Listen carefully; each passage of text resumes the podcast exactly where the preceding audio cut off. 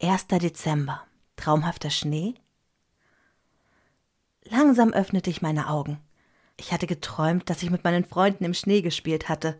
Aber ein Blick aus dem Fenster zeigte mir, dass wir darauf wohl noch ein bisschen warten mussten. Allerdings war heute der 1. Dezember.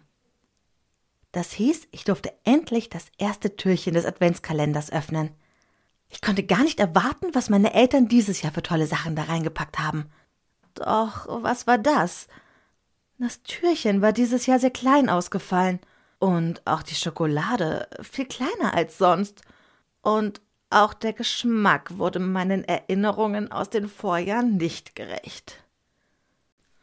Als ich das Wohnzimmer betrat, roch ich den herrlichen Duft des Kamins. Es war angenehm warm und meine Eltern saßen bereits am Frühstückstisch. Du machst einen traurigen Eindruck, Schätzchen, fragte meine Mutter besorgt. Äh, nein, es ist alles gut, antwortete ich. Schließlich war ich froh, überhaupt einen Kalender zu haben, und ich wollte nicht unhöflich sein.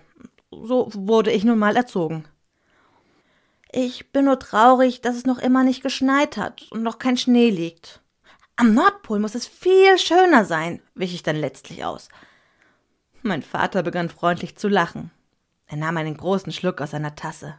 Es roch nach Kakao. Wie gerne hätte ich auch einen gehabt. Doch ehe ich dem Gedanken weiter nachhängen konnte, lud er mich zu einem gemeinsamen Spaziergang ein. Du kennst doch noch die Lichtung bei dem alten Holzschuppen. Da werden wir später nachschauen, wann der erste Schnee kommt, sagte er optimistisch. Ich wartete den ganzen Tag und fragte mich, woran er das erkennen könnte. Als wir uns dann endlich auf den Weg machten, hatte ich einige Theorien parat.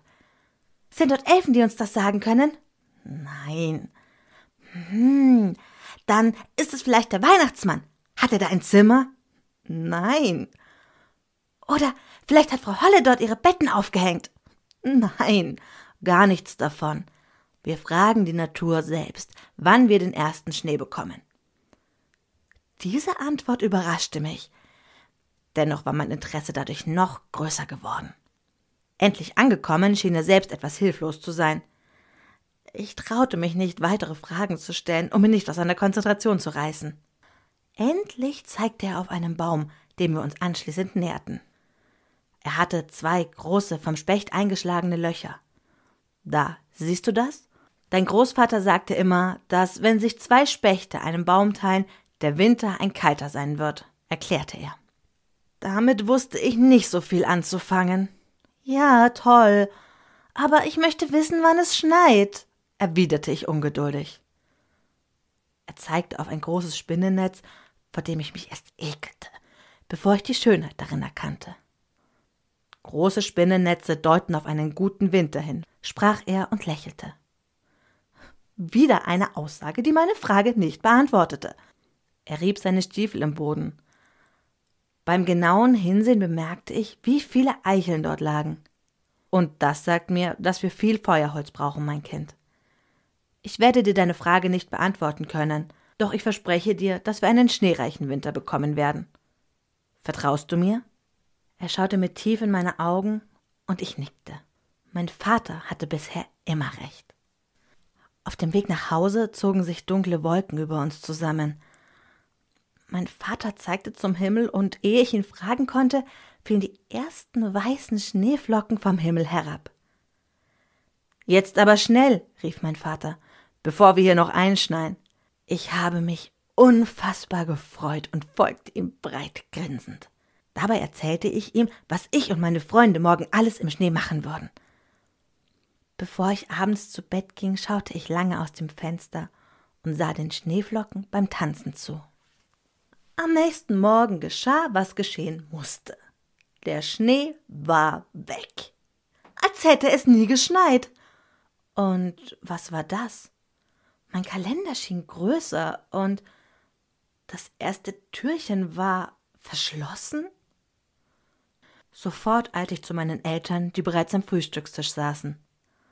Im Raum lag der vertraute Duft des Kamins und der Geruch nach Kakao. Aber das kann nicht sein, sagte ich erschrocken. Du machst einen erschrockenen Eindruck, Schätzchen, fragte meine Mutter besorgt. Äh, nein, nein, es ist alles gut, antwortete ich Schon wieder. Vater, wo ist der ganze Schnee? fragte ich ihn traurig. Es hat noch nicht geschneit, mein Kind. Ich kann es dir nicht sagen, antwortete er, ehe er wieder an seinem Kakao nippte.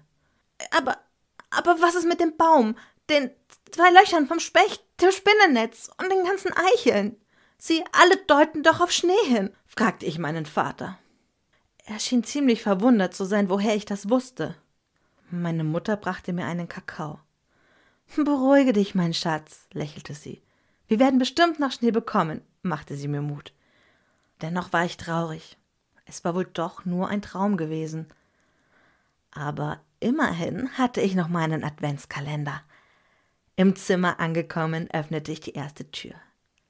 Darin lag ein großes Stück Schokolade. Und sie war so lecker wie im Jahr zuvor.